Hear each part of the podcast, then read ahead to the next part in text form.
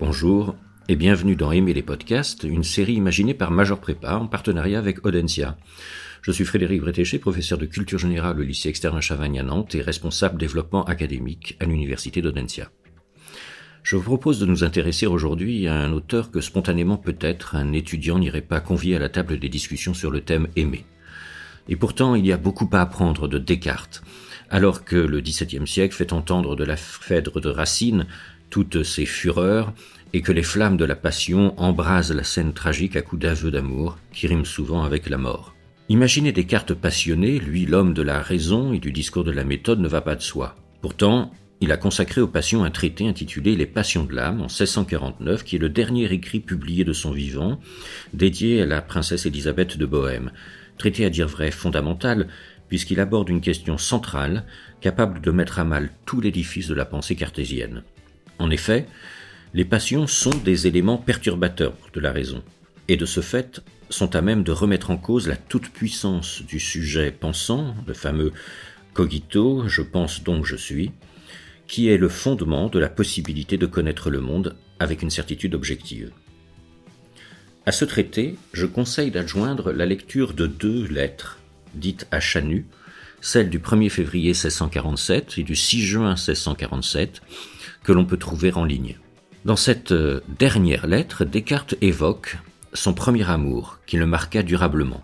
Son premier amour s'appelait Françoise, et cette Françoise avait ceci de particulier qu'elle louchait, et qu'elle était de ce fait moquée de ses camarades.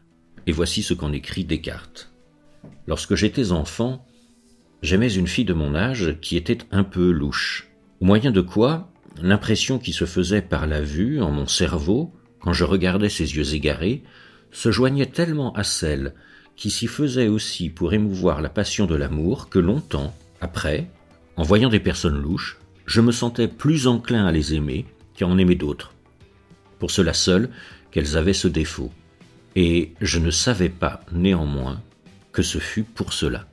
Et un peu plus loin, ainsi, lorsque nous sommes portés à aimer quelqu'un, sans que nous en sachions la cause, nous pouvons croire que cela vient de ce qu'il y a quelque chose en lui de semblable à ce qui a été dans un autre objet que nous avons aimé auparavant, encore que nous ne sachions pas ce que c'est.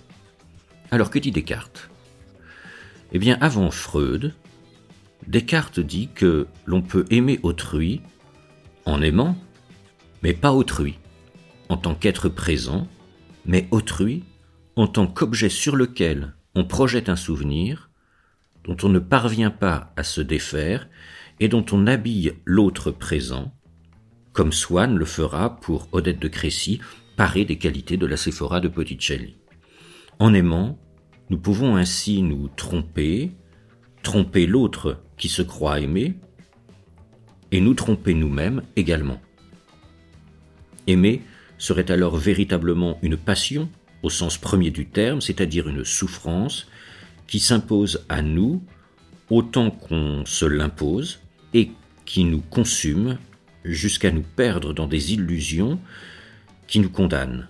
Aimer, ce serait condamner le moi pensant, l'enchaînant à une ombre, comme les prisonniers de la caverne de Platon. Faut-il dès lors condamner les passions Faut-il dès lors se priver d'aimer? Et si tout homme n'est homme qu'en cultivant en lui ce qui fait sa spécificité d'homme, à savoir la sagesse, et par la philosophie, l'activité de penser. Faut-il ne pas aimer pour être un homme véritablement?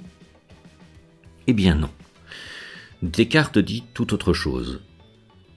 Il insiste notamment sur le fait, je le lis, Je ne suis point de ces philosophes cruels qui veulent que leurs sages soient insensibles.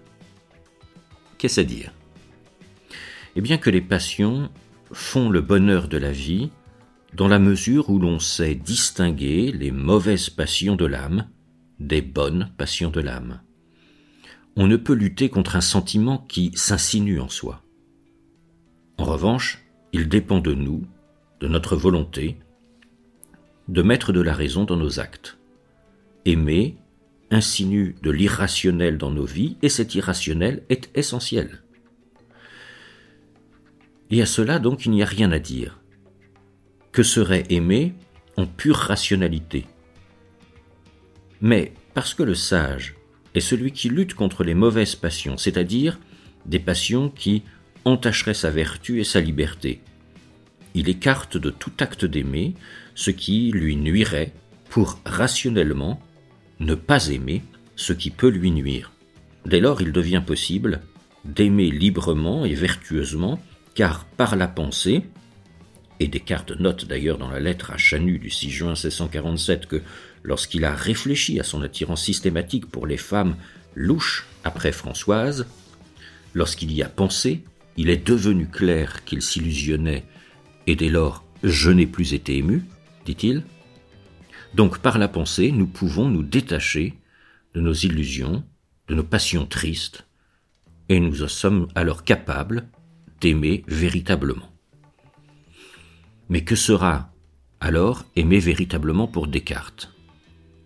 Il s'agit d'un consentement par lequel on se considère dès à présent comme joint avec ce qu'on aime, en sorte qu'on imagine un tout, auquel on pense être seulement une partie, et que la chose aimée en est une autre. Alors évidemment, à lire ces lignes, on pense immédiatement à Platon et au mythe d'Aristophane dans le banquet, avec une distinction néanmoins que chez Descartes, il est surtout question d'imagination, de représentation, d'anticipation, ce contre quoi d'ailleurs Spinoza, par exemple, se portera en faux. Spinoza, lorsqu'il affirmera que l'amour n'est rien d'autre qu'une joie qu'accompagne l'idée d'une cause extérieure, dans la troisième partie de son éthique, Scoli de la proposition 13. Aimer, au contraire pour Descartes, reposera sur une jonction du corps et de l'âme, dans le cadre d'un échange qui peut prendre deux formes, et je vous renvoie à l'article 82 des Passions de l'âme. L'amour pour les objets eux-mêmes, l'amour pour la possession des objets. Alors l'amour pour les objets eux-mêmes revient à dire que mon bonheur vient de la joie de l'autre qui seul compte. Cet amour n'engendre pas nécessairement ma joie parce que ce n'est pas ce que je recherche et je peux même me sacrifier pour l'autre et pour son bonheur, me sacrifier par amour. Il s'agit ici d'un amour pur, celui, par exemple, qu'un ami porte à une personne, un véritable ami, ou même que les parents, et chez Descartes il est question du père, portent à ses enfants. Donc c'est un amour totalement euh, désintéressé, total, un don, quelque chose qui est proche de l'agapé chez les Grecs, et euh, que l'on pourrait illustrer notamment au XIXe siècle dans un roman de Balzac, à savoir Le Père Goriot. L'autre amour, l'amour pour la possession des objets, revient à dire que mon bonheur euh, réside en ce que l'autre me procure de la joie. Ce type d'amour, c'est l'amour qui relie, qui unit deux personnes. Quand j'aime autrui, j'aime parce que l'autre me procure du bonheur. Et ce, même si, et c'est toujours dans l'article 82, Descartes ajoute que L'amour conjugal, par exemple, s'il n'est jamais pur, n'est pas totalement non plus défait, disjoint de l'amour pour les objets eux-mêmes. Certes, l'amour conjugal, l'amour, pour reprendre euh, les termes de, de, Descartes, entre un homme et une femme, est toujours un peu égoïste. Mais il emprunte aussi un peu à l'autre amour, l'amour pour les objets eux-mêmes, qui pousse, par cet amour, à se sacrifier pour l'autre.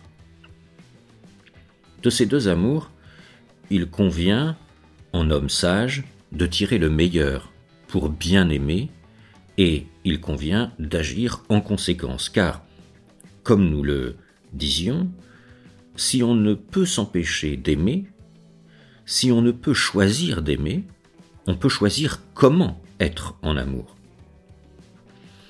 Ainsi en est-il de la princesse de Clèves, de Madame de Lafayette, qui s'adressant à son époux, ébranlé par des sentiments qu'il devine entre son épouse et le duc de Nemours, lui dit Je vous demande mille pardons si j'ai des sentiments qui vous déplaisent. Du moins, je ne vous déplairai jamais par mes actions. Rayonne donc, au-dessus de tout acte d'aimer, pour l'homme ou la femme sage et vertueux dans ses passions, le fait d'aimer le bien. Aimer n'ôtera pas les doutes de mes passions, mais précisément doutant de la vertu, de ce que j'aime et de la façon que j'ai d'aimer, avec Descartes, je pense donc je suis, peut dès lors rimer avec j'aime donc je suis.